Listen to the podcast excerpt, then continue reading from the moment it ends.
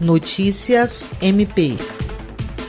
Nesta sexta-feira, 20 de março, o Ministério Público do Estado do Acre, por intermédio da Promotoria Especializada de Defesa do Consumidor, juntamente com a Defensoria Pública do Estado, Ordem dos Advogados do Brasil e Procon Acre, promoveu uma reunião com representantes da Associação Comercial, Industrial, de Serviço e Agrícola do Acre, Associação de Distribuidores e Atacadistas e Associação Acreana de Supermercados. O objetivo foi discutir e alinhar medidas para preservar os direitos dos consumidores durante a pandemia do coronavírus.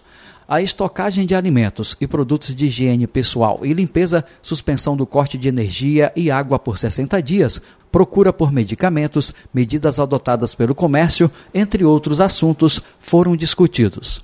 Dentre elas, será expedida uma recomendação relacionada à comercialização do álcool em gel para que cada pessoa possa comprar apenas uma unidade de 400 ml. Já o frasco menor, cada consumidor poderá levar até três unidades. A promotora Alessandra Garcia Marques ressaltou que as medidas são temporárias, podendo ser modificadas ou adotadas novas ações caso seja necessário. Já o PROCON informou que equipes intensificaram as fiscalizações e que qualquer denúncia ou reclamação pode ser feita pelo telefone 151. Jean Oliveira, da Agência de Notícias do Ministério Público do Estado do Acre.